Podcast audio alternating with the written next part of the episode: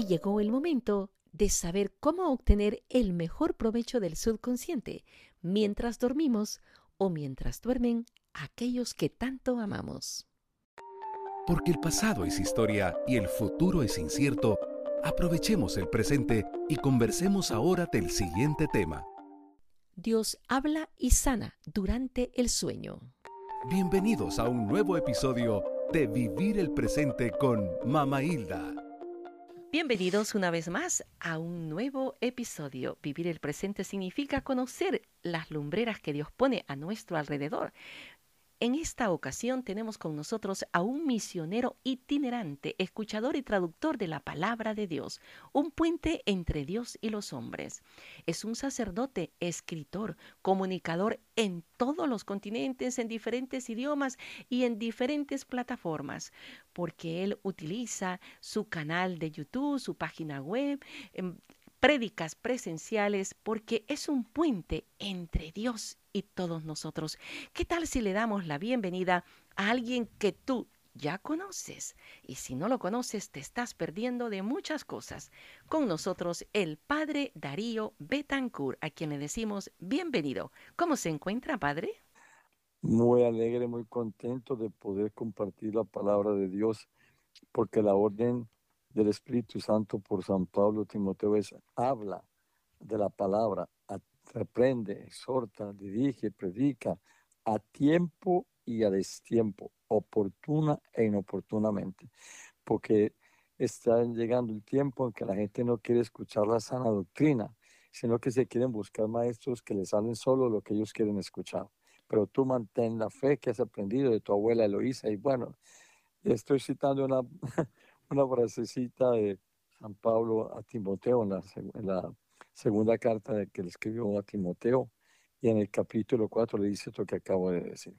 Amén, amén. Antes de comenzar, yo quisiera decir dos cosas bien importantes del padre Darío Betancourt, porque él es verdaderamente un gran tesoro, pero yo, yo no sé si, si voy a decir eh, algo equívoco, pero eh, que me perdone Dios y usted. Usted es antievangélico. Le voy a decir por qué, antes de que me, me, me diga que estoy diciendo algo raro. Porque dice el Evangelio que nadie es profeta en su tierra. Pero yo sé que usted lo quieren mucho en Colombia. ¿Verdad que sí? Sí.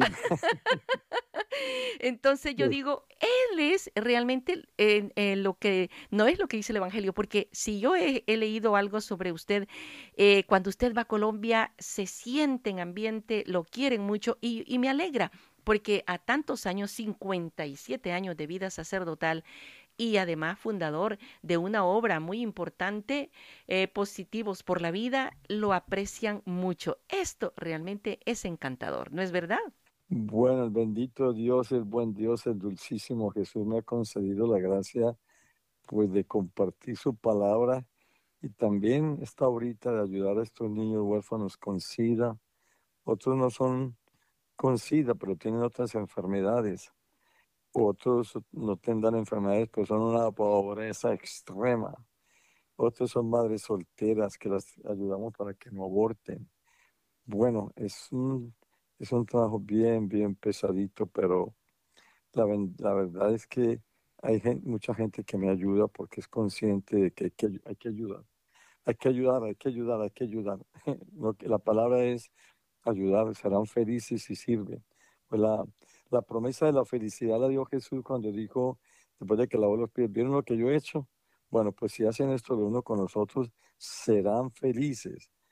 Entonces, cuando la gente busca la felicidad en el dinero, en el poder, en el placer, en el sexo, la felicidad, dice Jesús, es servir.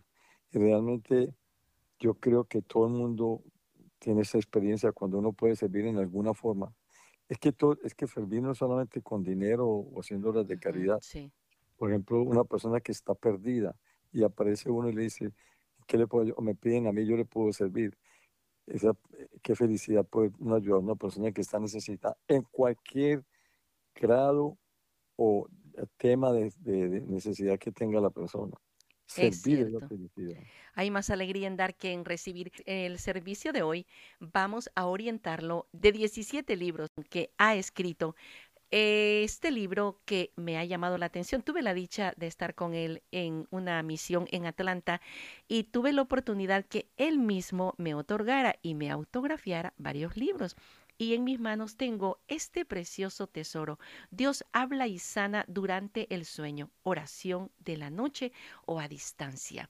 Hoy tenemos esta pandemia y muchas de las personas estamos preocupados por nuestros enfermos y una de las preocupaciones más grandes es que los tenemos a distancia, en otro país, en otro lugar o en el hospital. Padre, ayúdenos con esta obra maravillosa, démosla a conocer y demos, como dice usted, más servicio a la comunidad. ¿Qué me dice de este libro? Lo que ocurrió fue con este libro ese libro tiene hasta una historia que poco a poco se fue, se fue plasmando y ya salió el librito ya más completo. Lo que ocurre es que hay personas difíciles. Mm, bueno, todos somos en, en algún grado somos difíciles, pero hay personas tan, tan difíciles que niegan cualquier mencionarle a Dios. No permiten ni que mencionen a Dios. Esas personas difíciles que no quieren escuchar nada de Dios. Dios, porque la fe llega por hablar de la palabra de Dios, como dice a Romanos, Romanos en el capítulo 10, dice, la fe llega por escuchar la palabra de Dios. Entonces, ¿cómo hacer que le llegue la fe a esta gente si no quieren escuchar? Entonces, eh, yo comencé por darme cuenta que Dios habla durante el sueño. Eso está en la Biblia, pero yo no, como que no había ahondado o no había puesto atención que en la Biblia hay cantidades de pasajes que habla, sino que yo empecé sin darme casi cuenta, diciéndole a la persona que se quejan tanto por, sobre todo las mujeres con los esposos. Y los esposos cuando el hombre está convertido con los hijos. Entonces yo les digo, miren, ellos no quieren escuchar nada ni saber nada, pero con el consciente ellos bloquean, o sea, son conscientes, no quieren saber nada de Dios. Pero cuando la persona duerme, el consciente queda como muerto, pero el subconsciente, el que está bajo el consciente, siempre está vivo. Tan es cierto que está vivo que por eso no tiene sueños. Exacto. Entonces son sueños de una clase y de otra clase. Entonces yo empecé a decirle a la gente, vea, mientras duerme, usted haga una oración a las llagas y a la sangre de Jesús, Hijo de la Virgen María. Que esas llagas, esa sangre de Jesús, le toquen la parte que le hace ser tan difícil. Un esposo o un borracho, o hijos drogadictos, o esposos con mujeres, y, así que Jesús mientras duerme le toque la mente y lo sane. Entonces yo empecé a decirle así a la gente mientras está dormido.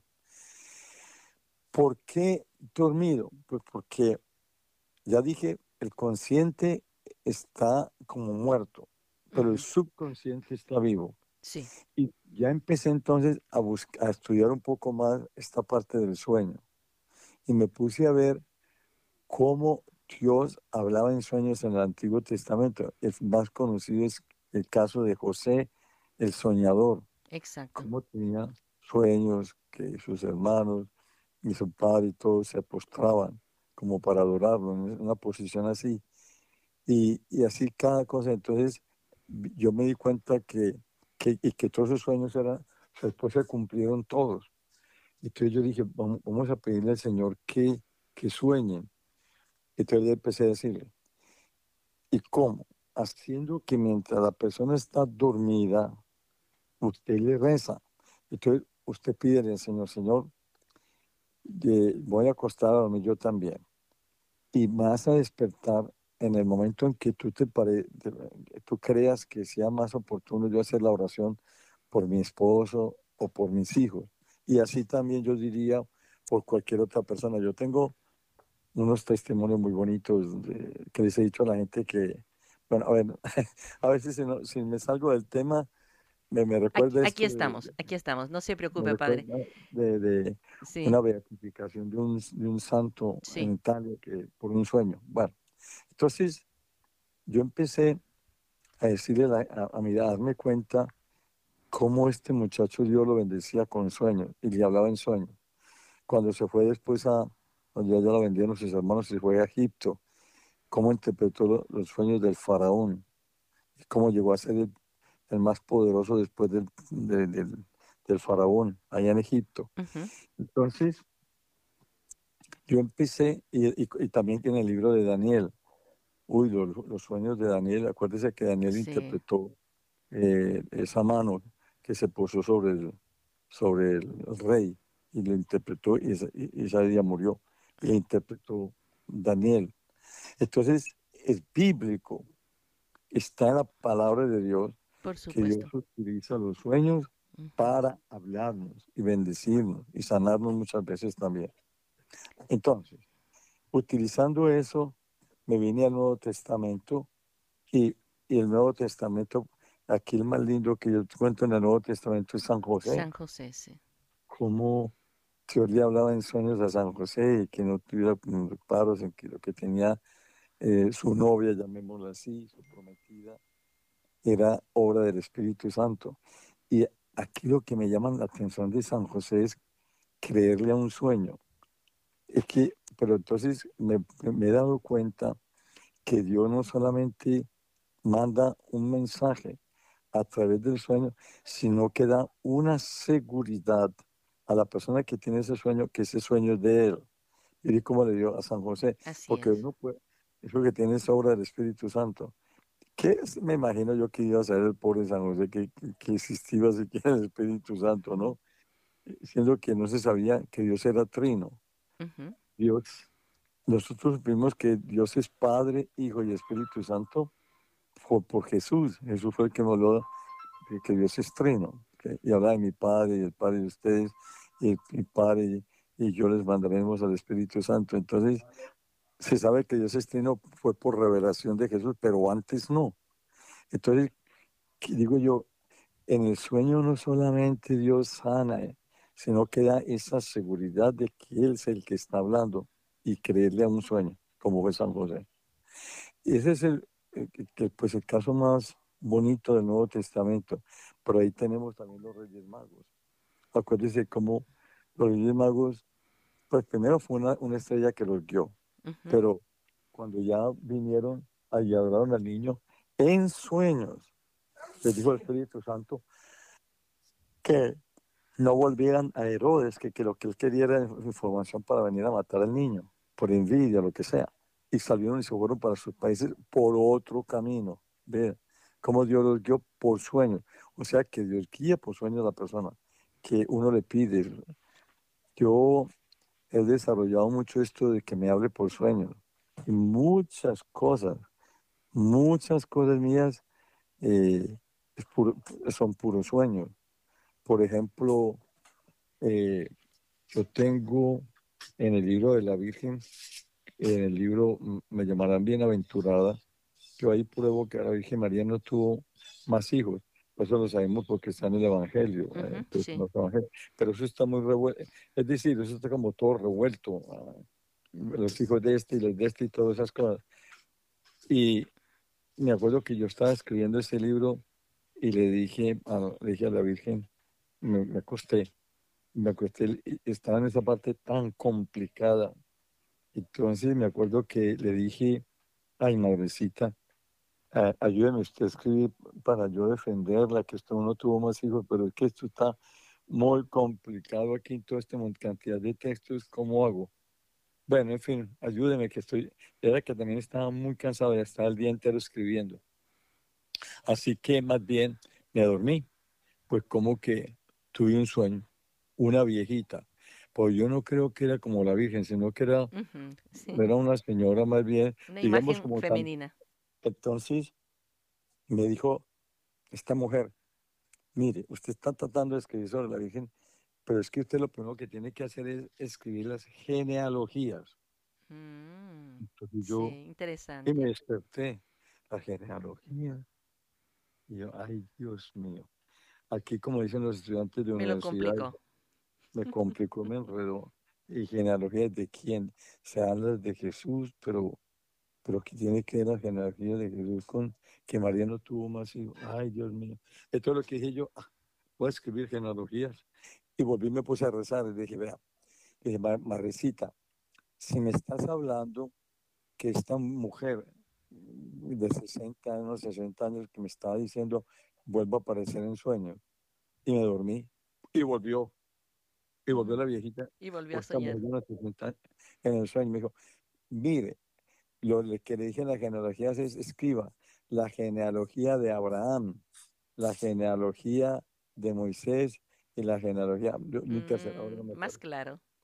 más claro. Sí. Y va a mirar que, que, que tienen que ver esa gente con Jesús.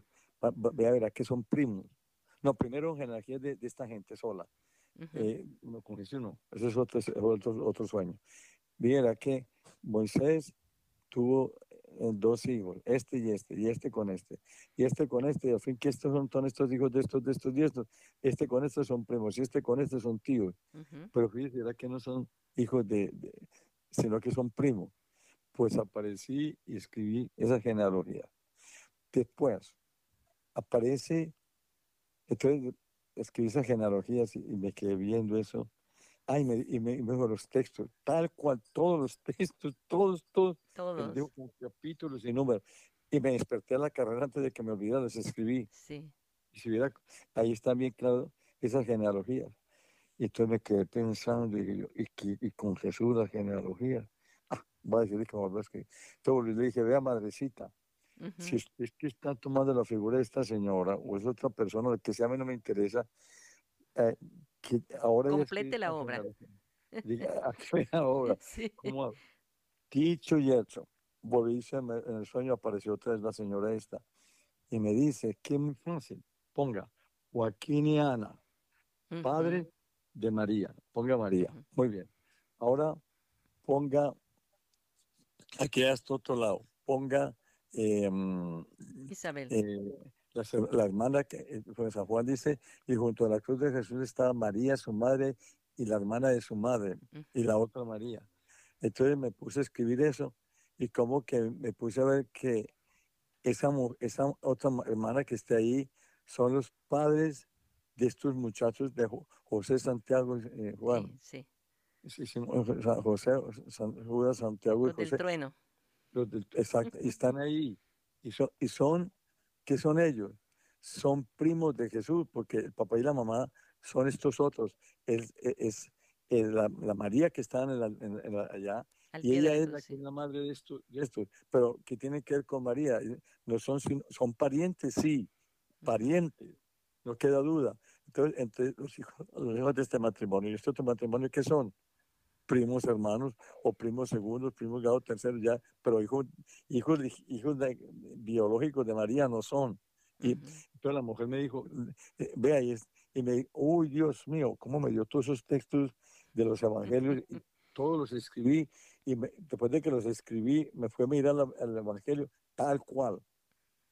Entonces yo escribí que María tú no tuvo más hijos, mostrando, según las genealogías, estos son parientes nomás, y lo mismo en. María. Entonces, Qué revelador sí, ese sueño, ¿verdad? Bueno, y, y, y es que la mayoría de santos nos pueden hablar en sus biografías de sueños, ¿verdad? Un- un- un- por poner un caso, Don Bosco, ¿verdad? Que, que vio a la Santísima Virgen que, y, y los niños que estaban abandonados, eh, que construyera una- un templo, bueno, y tantas, tantas otras cosas más.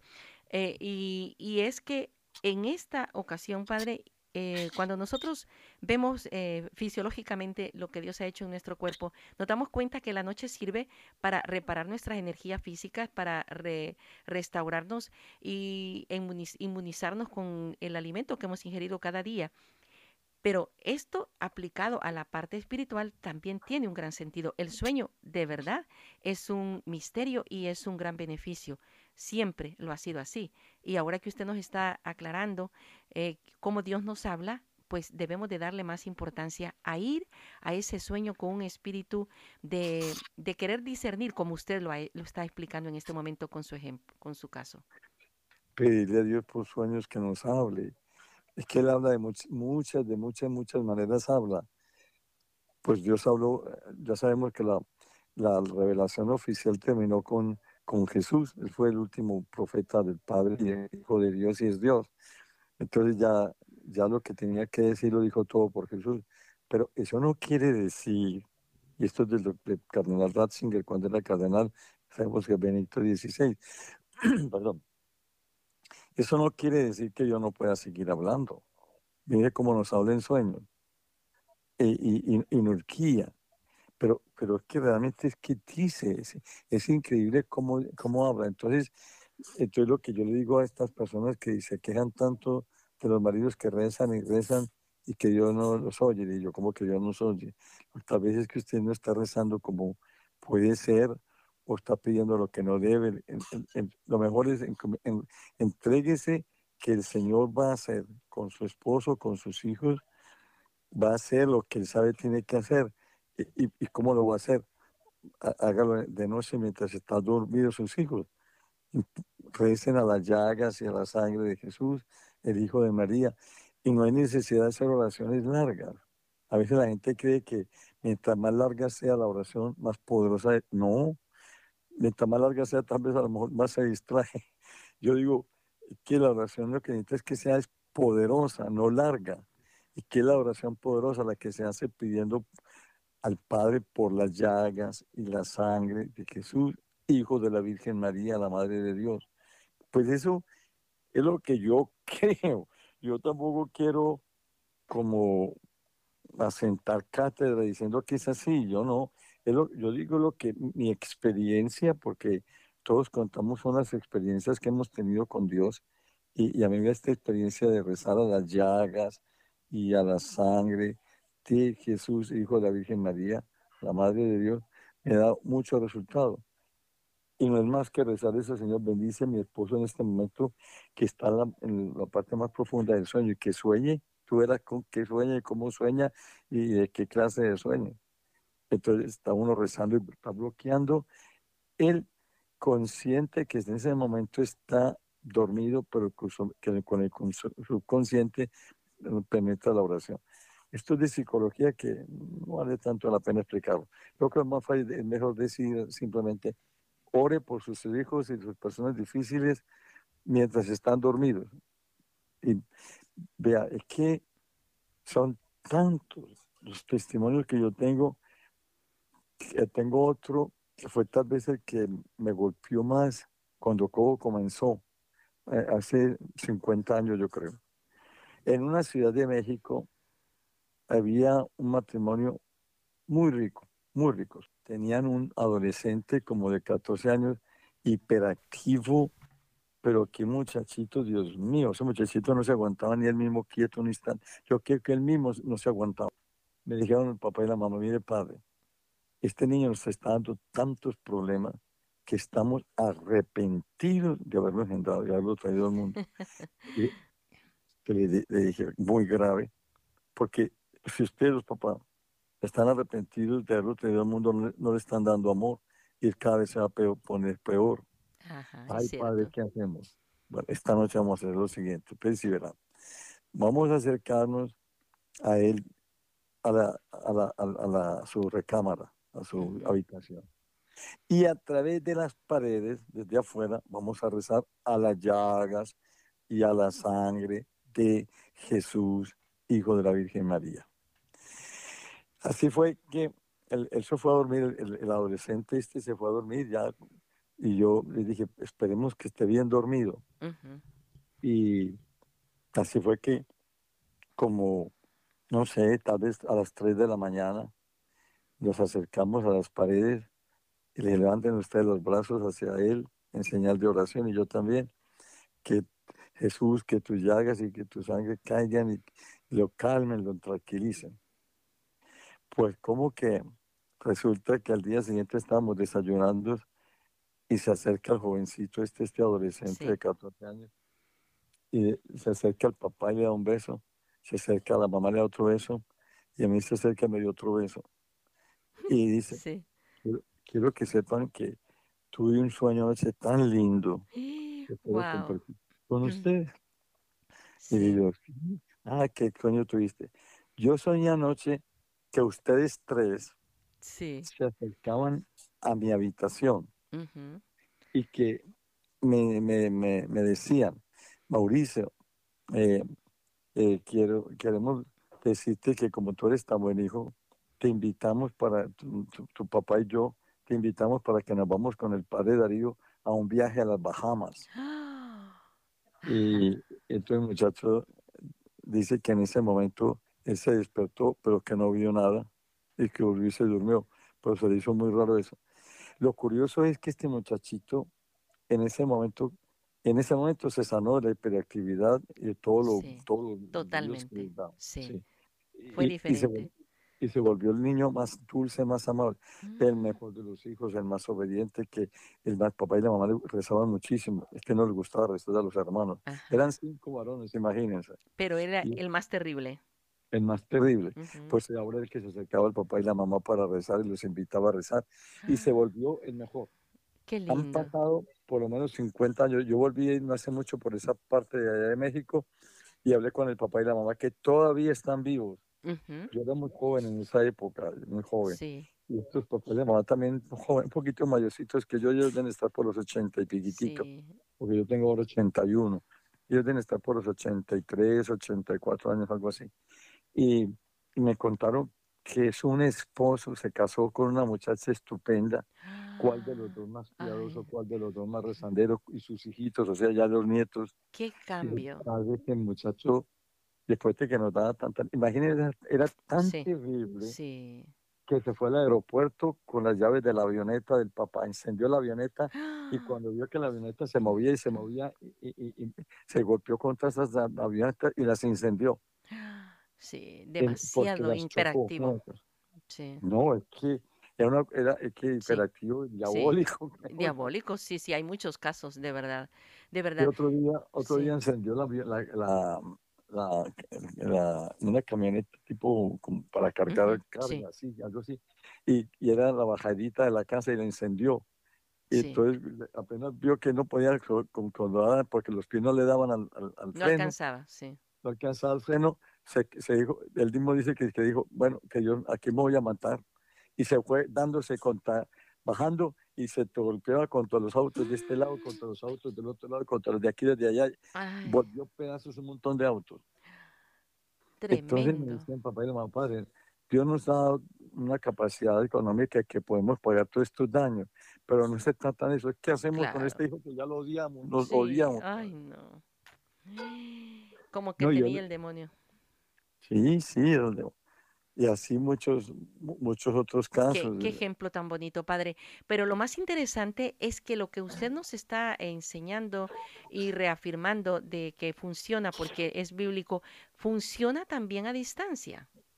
Que esto es importante ahorita. Mira, por eso yo puse el título Dios habla y, Dios habla y sana en sueños. Y por debajo le puse oración de la noche o a distancia. Sí, ¿Por qué? Porque lo que primero comenzó, cuando yo comencé con esto, con la hermana Blanca Ruiz, no sé si usted la conocerá. claro que sí, colombiana, igual que usted. Bueno, el hecho Interesante. del caso es que yo trabajando con la, con la hermana Blanca, eh, empezamos orando, por- orando la oración de la noche. Así le pusimos ese título, la oración de la noche. Y era orar de noche mientras la persona estaba dormida para que el Señor utilizara el sueño. Pero le llamábamos la oración de la noche.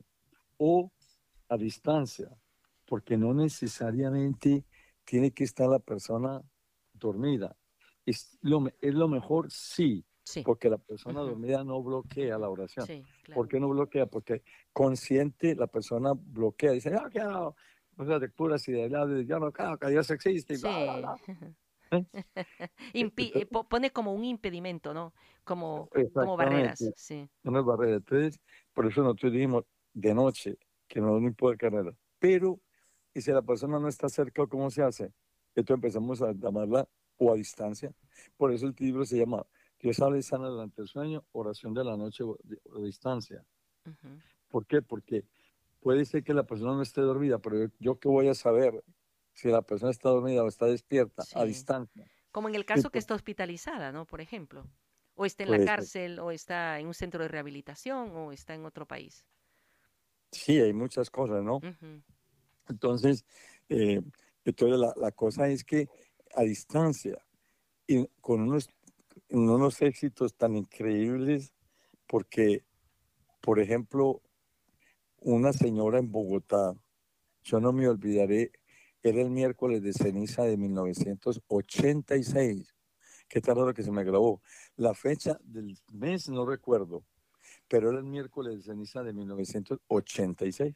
Bueno, y la señora estaba en un, en un encuentro con, ahí estaba, estaba la hermana Blanca ahí, estábamos predicando y contándoles estas cosas a la gente, como que eh, la señora oyó y aprendió. Yo que yo tengo, bueno, ella tenía, ahora cuento mejor para que se entienda, ella tenía un hijo que se llamaba Miguel. Sí. Y el tal Miguel se le desapareció. Ya nunca volvió a saber de Miguel. Sí, y se lo robaron, lo secuestraron, perdido. Desaparecido. Pero oyó después decir que estaba en, en Nueva York, así. Entonces ella, pero ella no, cuando vino este, este retiro que dimos la hermana Blanca y yo, eh, eh, eh, yo, ella como que no sabía que yo vivía aquí en Nueva York. Pero oyó la teoría. Así que por la noche, era dice que eran las 10 de la noche y que levantó los brazos hacia Nueva York, hacia de Colombia hacia Nueva, York, al norte. Levantó los brazos hacia el norte y se puso a rezar mm, hacia, mirando al norte, pidiéndole, dicen que mi hijo Miguel está ahí en, Nueva, York. Así, Señor, que yo te pido que lo bendigas, que lo ilumines, que lo protejas. Bueno, la oracióncita de las mamacitas que son tan lindas. Y estando rezando, en plena oración, suena el teléfono. Ahí viene quién era. El hijo, Miguel. Increíble. El hijo desapareció. Dice, mami, soy Miguel. Dice la, mamá, dice, ay, hijo, qué, gusto escucharte. Pues como que le contó, yo estoy rezando por ti, hijo, de hace mucho tiempo por ti, desde que te desapareciste. Dijo, mami, precisamente te estoy llamando porque de hace ratito estoy ah. sintiendo algo muy raro en mi corazón. Si calor, si ardor, si fuego, si desesperación, si aflicción, no sé, es una cosa, un desespero que me dice, llama a tu mamá, llama a tu mamá, llama a tu mamá. Deseo de llamarle a mamá. Ay, mamá, mami, y, yo tenía tu teléfono porque pues ese teléfono es el mismo, veo que no lo han cambiado. Yo dije, es el teléfono de mi casa, voy a llamar a ese en mi casa, todavía existe ese teléfono y te encuentro ti, mamá, ay mami, perdóname, mami. No, como que lloraba el hijo y lloraba la madre y así se pasaron casi Después de años. Después de años de años. Pues figúrese que la señora volvió el día siguiente que todavía continuó el retiro. Ella le dio el teléfono. Él, él, él le dio el teléfono de ella mm, para que se llamara. Sí. Entonces vino y me dijo, eh, padre, es esto, este es mi teléfono, este es el teléfono de Miguel. Y entonces yo le dije, yo, está en Nueva York. Y bueno, pues hagamos una cosa, como yo también vivo en Nueva York, dígale a Miguel que me llame, este es mi teléfono. Sí. Dicho Salió más fácil, sí. Le conté con el tal Miguel, nos hicimos muy amigos, le conté un poquito, le hablé de Dios naturalmente, lo primero hablar de Dios. Sí. Después le hablé que, era, que había pasado. Y le confesó todo, sí. Mm, todo le conté, que lo, eso de la oración a distancia o la noche, en fin, que Dios habla en sueños. Dice, pero fue que yo sentí una cosa tan rara que era que yo tenía que llamar a mi madre, si no yo me muero, si no a mí me da un infarto esa noche si no la llamo. Ajá. Y, le pido perdón. Sí, era algo imperativo, sí. Lo, le organicé un poquito los papeles, logré, estaba, a ayudarle los papeles de, pues, para estar aquí correctamente. También después tenía la parte de bautismo de él, lo casé, tenía un hijo sin bautizar, todos los papeles. Enderezó toda su vida donde la vida y hasta los papeles y todo. Bueno, es un caso muy lindo, gracias a la oración de la noche o a distancia. A distancia o, que Dios hable y sana durante el sueño. Sí, Y así, no, que yo no, no acabo, no acabo si le cuento, no, Yo si voy a contar me imagino. no acabo. Lo que hay que Sí. tener mucho cuidado con los sueños es que los sueños son de tres clases. Ujú. Que Eh, eso está ahí bueno. yo- y ahí lo pongo en el libro. Ujú. Sueños de origen divino, Ujú, sueños de origen humano y sueños diabólicos. ujú. Entonces, la gente confunde los sueños o la gente, a mí me da la impresión de que la gente está, hay- mucha gente que dice yo tengo el, el- el- el- el sueño, el poder de interpretar sueños. A ver, cuéntame qué sueños interpreta usted. Ah, que yo tengo que todo lo que yo sueño, por ejemplo, que hay un accidente y ocurre un accidente, Sí, se realiza. que se va a morir tal pariente y se muere el pariente, Ajá. que, mm, que hay un accidente de fulano de tal y ocurre un accidente de fulano de tal. Entonces, yo de tanto estudiar los sueños, llegué a la conclusión que los sueños que son con sangre, con accidente, con muerte, con enfermedades, son de origen diabólico. Mm, Dios no manda esas cosas, sí. es diabólico. No son reveladores, no son anticipos, eh, sino diabólicos. Sí, no, eh, eh, es, es diabólico, sí, porque fíjense, da todos otros sueños, cómo revela la, la gloria de Dios, cómo se ve la gloria de Dios. En cambio, que en esto no se ve ninguna gloria de Dios. Ujú, Lo que se ve es amargura, tristeza, muerte, enfermedad, frialdad. ujú. Entonces, eso, es la gente que sueña con eso es gente que ha tenido encuentros con el diablo a través de la adivinación. Ujú. La adivinación es algo terrible. Si la gente supiera todo el daño que la gente se hace y cómo la gente es buscando en los brujos y las brujas que les digan cosas. Por todas partes ve uno aquí mm, spiritual Rótulos, sí. advisor, esos ah, spiritual reader advisor, de, de héroes de la mano. Sí, lectura de manos, de las cartas. Y yo llegué a una conclusión también, otra conclusión. Yo creo que es muy escasa la persona, muy escasa la persona que nunca se haya hecho adivinar, de una manera o de otra, de una manera directa o indirecta, de una manera personal o impersonal. Pero, por eso yo tengo que llamar directa o indirecta, porque todos en la vida, es que es muy difícil, puede ser que no, pero es muy difícil que haya una persona que diga yo nunca, nunca, nunca he estado expuesta a la adivinación. Porque es que la adivinación es tal vez eh, el, ¿Un el- prejuicio? no, la adivinación es lo, no la adivinación es lo más diabólico que puede, Ah, es decir, es la parte en la que el diablo más se manifiesta. ajá, Hay sí. muchas cosas. Yo acabé de escribir un libro que se llama Porque Dios no siempre responde. Lo acabé de terminar hace un, un mes larguito, diga dos meses escasos. Eh, ya salió. Yo mismo no lo conozco porque como no ha habido vuelos para traer y importar libros, Sí, ahora voy a decir, ya, ya, ya como que abrieron un poco para importarlo. exacto. Se llama Dios, porque Dios no siempre responde. ¿Y porque Dios no siempre responde? Por, y el capítulo uno es porque la gente está metida en la, la mayoría, en la adivinación, en la hechicería, Sí, en la brujería. De una manera de otra, yo por eso llamo que directa o indirectamente se han hecho adivinar la palma de la mano, sobre todo la adivinación. Es que la adivinación es lo más terrible, que puede- lo más atractivo. Tiene y la razón. ¿Y pero qué es la Ouija? Otra manera de adivinar. De adivinar. Y lo más fácil yo. que encontramos a veces ahorita en el camino. No, es que es increíble cómo la Sí. gente le gusta la adivinación, que le lea la palma de la mano.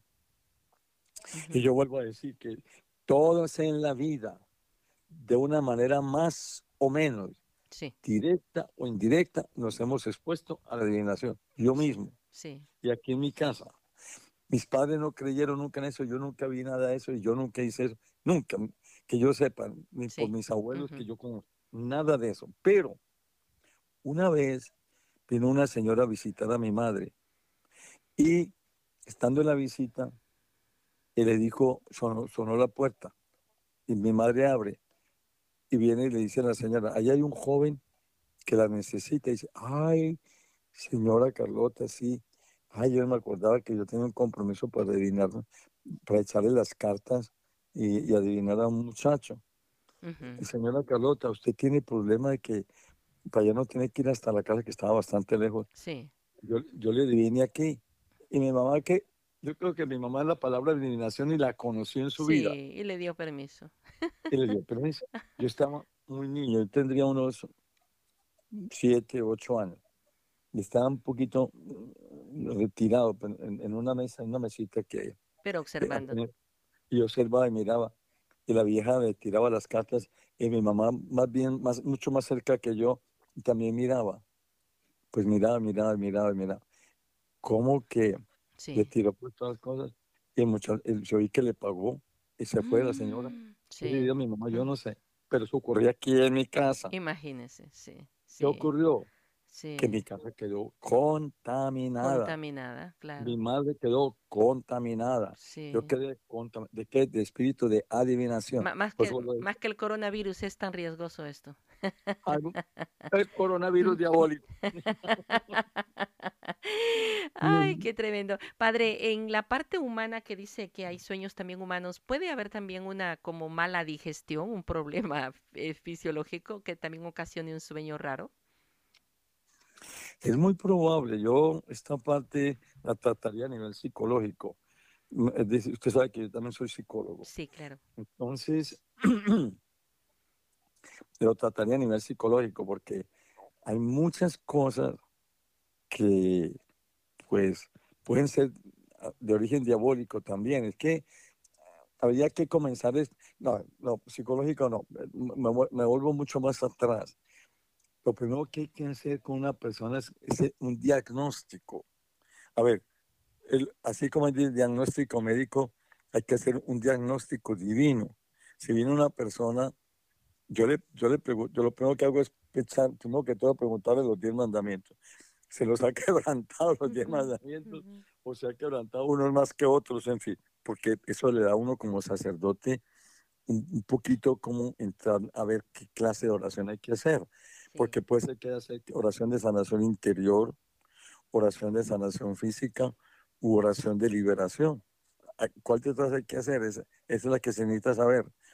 Entonces hay que hacer un diagnóstico para ver si de pronto es que está somatizando algún problema y se le fue, por ejemplo, a, un dolor de cabeza permanente o se le fue, más que todo a los intestinos, a la digestión. ¿Cómo se vaya, es lo primero tal vez que se daña cuando la gente ha estado expuesta con el diablo, se le daña mucho la digestión. Sí, es verdad. En un principio tal vez no, porque el diablo también se esconde, pero como es maldad, el diablo es maldad, es que es maldad. El diablo es perversidad, perverso, pervertido y pervertido. Como dijo el Papa Pablo VI, perverso, pervertido y pervertidor. Entonces, se esconde, pero pero se venga. Y no solamente espiritualmente, aún físicamente se venga. Vea, eh, yo tengo un caso de una señora que era la tía de la que fue secretaria de mi fundación allá de mis niños. Sí. Esa señora vino a preguntarme qué podía hacer, qué pasaba. Esa señora era cada vez más flaca. Me decía, padre, yo, yo creo que yo pierdo una libra por día, porque es que yo me estoy consumiendo. Ella era flaquita, flaquita, flaquita. Se le veían, no, no, eran los huesitos. Y nadie encuentra nada. La razón. no encuentra Pero me han hecho de todo que hacer exámenes, estoy bien de todo y no encuentran nada. Cuando a mí me dicen que no encuentran nada y le han hecho varios exámenes, yo digo diablo. yo digo yo, es un diablo. Porque cómo es posible que se está secando el cuerpo y que todo está bien. Sí que se enflaquezca uno que tiene eh, cáncer, obvio. Sí. Pero que no tiene nada, padre, nada, nada, nada. Ni diabetes. Entonces, empecé a preguntarle, por casualidad, usted alguna vez en la vida, directa o indirectamente, ha estado envuelta en la, en la adivinación. Porque es que, yo por qué insisto en esto, porque es que en la adivinación es muy poca la gente que no está envuelta, ni mi madre ni yo, y sin embargo estuvimos mirando. Bueno, entonces eh, le, pregunté y no, y no, y no, y no. Le dije, trate usted de pensar a ver Sí, por qué me está negando y qué me tiene que negar a mí si me vino a buscar ayuda, tiene que responderme porque esto es como el médico claro. como Para hacer el diagnóstico y saber el medicamento. Claro, imagínese sobre todo los psiquiatras y los psicólogos. Un psiquiatra y un psicólogo hay, hay que decirle hasta los pecados. Claro. Es lo que yo digo cuando dicen que porque ahora sí yo mis pecados a un cura. Entonces, ¿para qué se los, que es más malo que yo? Entonces, ¿para qué se los vaya, para que vaya a buscar un psiquiatra o un psiquiatra que, que puede ser más, más malo que usted? Y o al médico. Entonces no vayan de un médico porque Puede estar más enfermo. O usted le pregunta al médico, doctor, ¿usted es fiel o infiel? Doctor, ¿usted es gay o no es gay? Doctor, ¿usted es- sexualmente es activo? como como Usted pregunta eso. A usted no le importa la vida que tenga el médico. A usted le importa es su sabiduría que le da la salud. ¿O no es así? Mm, es cierto. Sí, Bueno, por supuesto. entonces, este es uno de los argumentos que yo doy para el sacramento de la, de la reconciliación. Sí, Bueno, en todo caso, volvamos al cuento.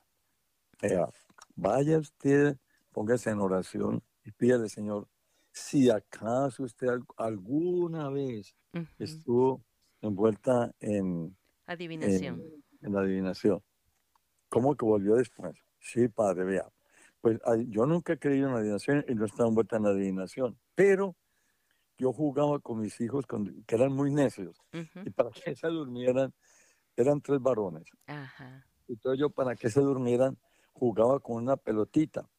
Y yo apuntaba, Y que, por ejemplo, Jorge, vamos, eh, Jorge, eh, digamos Jorge, Fernando y, y Abraham. Entonces cada uno le ponía uno, dos y tres. Entonces tenía una pelotita, a ver a quién le cae la pelotita. Entonces que le caía la pelotita, vamos a preguntarle a la pelotita qué vas a hacer cuando tú estés grande, médico, ingeniero y, y psicólogo. sí. Entonces te da la pelotita y de pronto, ¡pane! Ah, cayó que psicólogo. Ah, vas a ser psicólogo. Ah, muy bien. Sigamos con la pelotita. ¿Con quién te vas a casar? ¿Y de qué país te vas a, de qué país?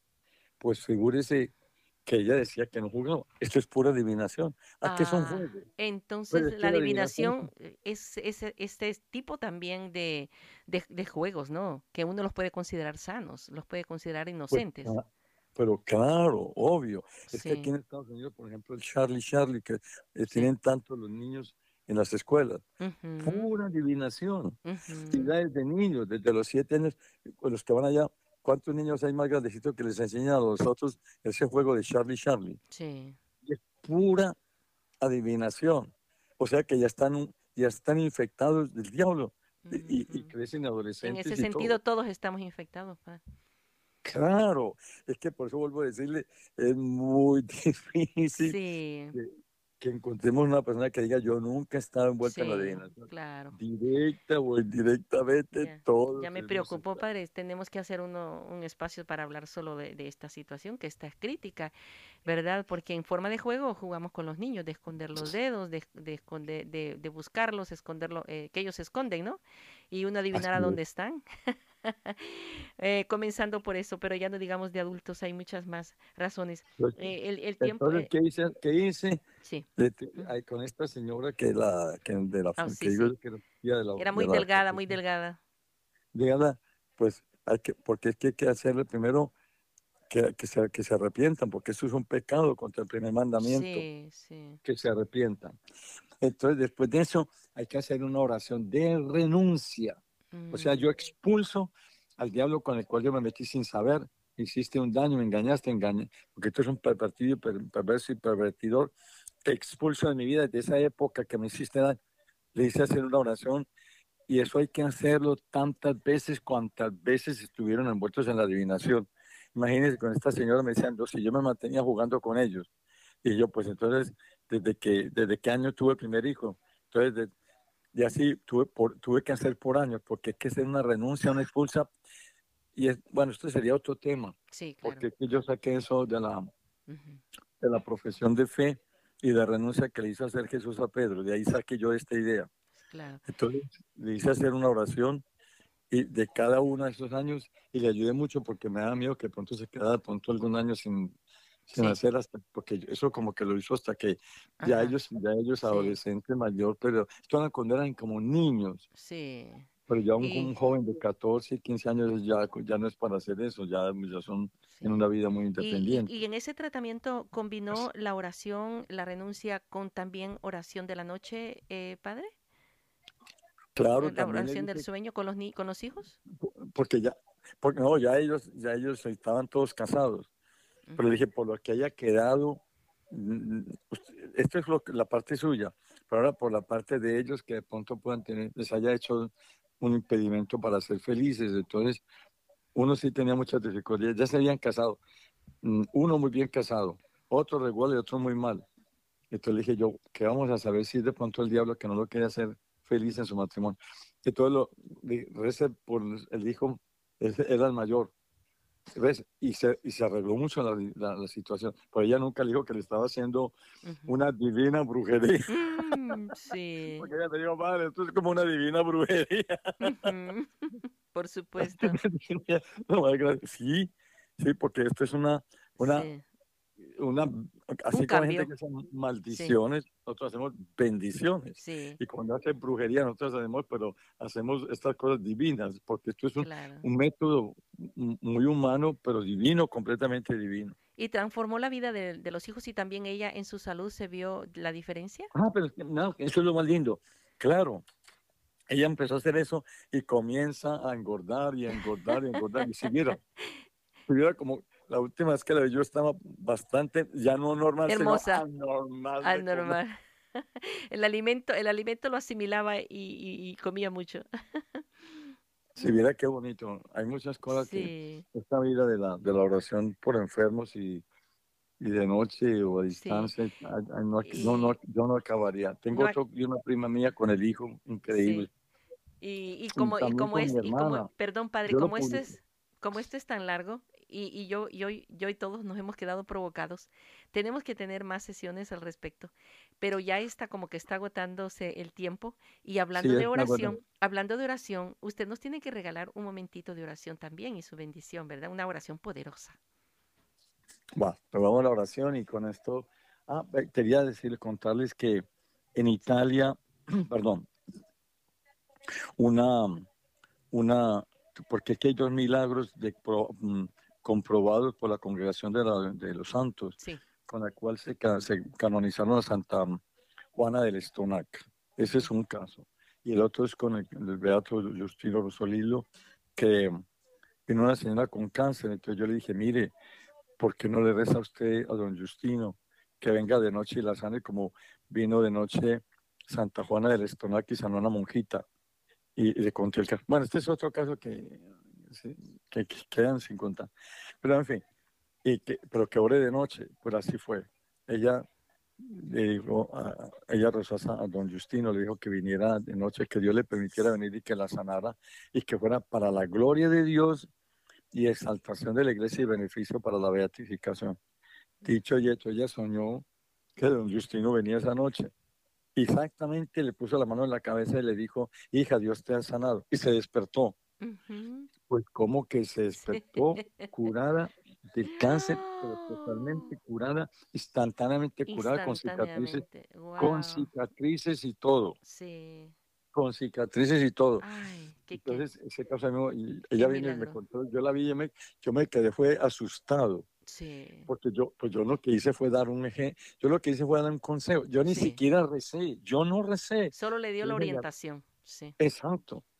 Entonces ella, con eso ella pues, pegó carrera donde el padre general le contó Ujú. ella mismo a médicos y todo esto ocurrió anoche, esto Sí. ocurrió anoche, pues, y llamaron al médico de ella, ¿cómo así que eso pasó anoche? Sí, señor, esto sí no tiene, Sí. no tiene, esto no tiene explicación. Y con ese milagro beatificaron a don Justino. Mm, Pues hoy van a No, haber milagros, Padre, con esta oración. ese es un papá muy lindo, Sí, una bello. persona adorable de Jesús. Vamos a rezar.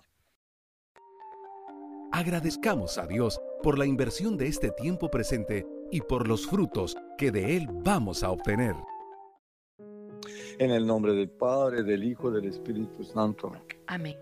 Queridísimo Jesús, tú eres Dios. Reconocemos, hacemos una profesión de fe en ti como Dios, Hijo de María. Tú eres el Hijo de Dios vivo. Tú eres el Hijo de María, la Madre de Dios, nuestra Madrecita. Tú eres el amor, tú eres la dulzura, tú eres bondad, tú eres delicadeza, tú eres afecto, tú eres perdón, tú eres misericordia, tú eres compasión, tú eres dulzura, tú eres vida. Querido Jesús, nos acaban las palabras en nuestra lengua española para decirte todo lo lindo que tú eres con nosotros, todo lo maravilloso que tú eres con nosotros, todo lo bondadoso, lo paciente con nosotros. Querido Jesús, amorosísimo Jesús, buen Jesús, recibe nuestro homenaje de adoración y de amor, porque tú eres Dios. Pero también tú eres nuestro hermano, nuestro Padre, nuestro Creador Bendícenos a cada uno de los que estemos oyendo en este momento con la bendición que tú sabes necesitamos. No con la bendición que queremos ser bendecidos, sino con la bendición que tú sabes necesitamos ser bendecidos. Y sabemos que nos la estás dando porque te estamos pidiendo lo que tú quieres. Queremos querer tu querer. No queremos querer nuestro querer, sino que queremos querer tu querer, tu bendición y tu amor la que sea Jesús, esa que tú quieres, la quiero, la acepto, la amo, la recibo. Y tú dijiste, y cuando estén orando, si creen que ya han recibido lo pedido, lo tendrán. Sí, Jesús, ya creo firmemente que ya he recibido lo que te he pedido y así será. ¿Cuándo será? ¿Cómo será? ¿Dónde será? ¿De qué manera será? Lo dejo a tu amor y a tu misericordia, a tu providencia. Mientras tanto te digo por tu Madre Inmaculada, la Virgen María, María, dile a tu Hijo gracias, que tú sí sabes cómo decirle gracias allá en el cielo.